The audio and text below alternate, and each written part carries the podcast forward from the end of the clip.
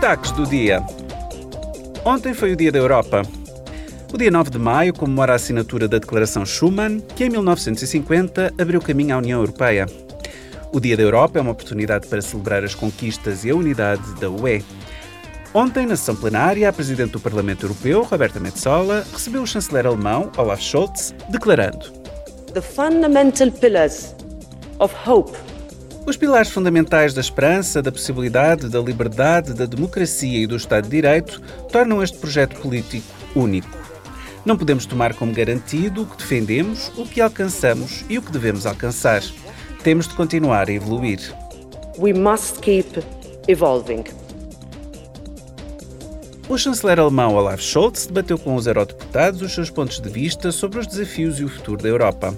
Sobre a transição ecológica, afirmou: Welche Chance dieser Aufbruch für Europa bringt, muss ich Ihnen nicht erklären.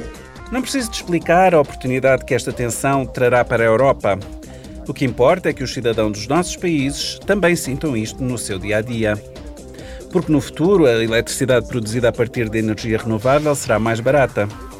Porque existirão estações de carregamento suficientes para carros e caminhões elétricos em toda a Europa porque se criarão novos empregos orientados para o setor da energia ou para a indústria de circuitos integrados, porque aqui na Europa desenvolvemos e comercializamos as tecnologias de que o mundo precisa para a transição para a neutralidade climática. Dar forma a esta mudança ambiciosa sem deixar ninguém para trás. Diesen Wandel ambitioniert zu gestalten und dabei gleichzeitig niemanden zurückzulassen. O debate fez parte da série Isto é Europa.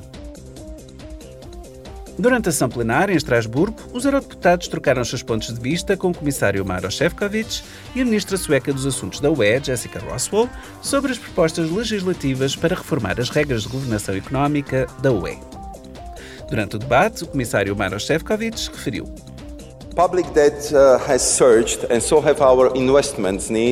A dívida pública aumentou, bem como a nossa necessidade de investimento na transição ecológica e digital na segurança e defesa ou na resiliência das nossas cadeias de abastecimento industriais. As propostas da Comissão abordam ambos os aspectos.